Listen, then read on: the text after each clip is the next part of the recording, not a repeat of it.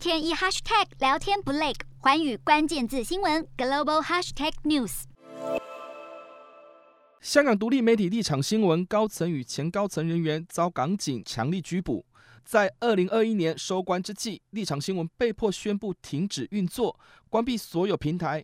而这也是继六月时香港苹果日报被迫停刊之后，由于香港媒体受到中共当局整肃对待。虽然早有传言立场新闻已被列入肃清名单之中，但一年内两大民主派媒体被下架，引起国际社会挞伐。立场新闻被迫熄灯，其中受到外界瞩目的是香港知名艺人何韵诗，他是立场新闻前董事会成员，也遭到拘捕。何韵诗长期支持泛民主派的政治立场，曾在联合国为香港民主发声。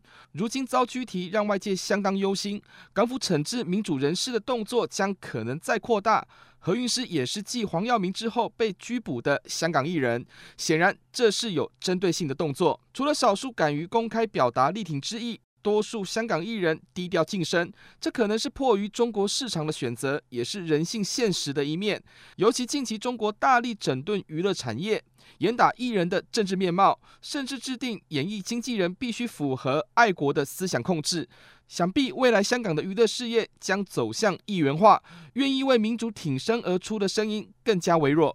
立场新闻关门后，可以确定的是，香港不再有台面上的独立媒体，几乎所有现存的媒体都是为党国喉舌。中国让香港内地化，香港已是不折不扣的专制社会，这坐实了外界对于中国不是民主国家的指控，国际社会的批评也会接踵而来。让人不解的是，为何北京当局及港府仍要执意而为，让自己的颜面扫地？其实这都是出自于政治的考量。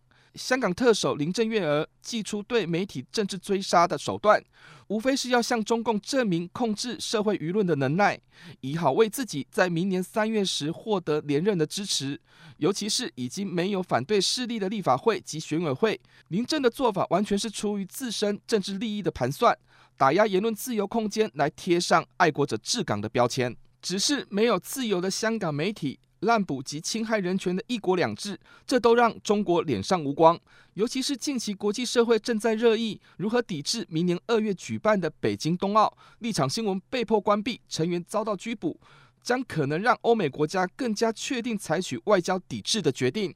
这对习近平来说，选在这时候对港媒进行杀着整肃，恐怕不是件好事。香港立场新闻被迫下架，这完全是港府对媒体的政治打压，冠上串谋发布煽动刊物的罪名，根本是欲加之罪，何患无辞？这虽然已是香港的宿命，但是以民主道义的角度来看，国际社会绝对不能冷眼视之，无言以对。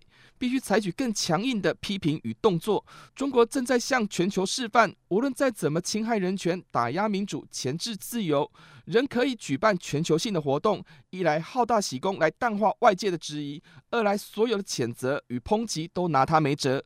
对于这样的恶霸，民主国家还能吞忍下去吗？日韩焦点全面掌握。东亚局势全球关注，我是主播刘以晴。全新节目《环宇看东亚》，锁定每周四晚间九点，环宇新闻 MOD 五零一中加八五开破二二二，以及晚间十点，环宇新闻 YouTube 频道播出。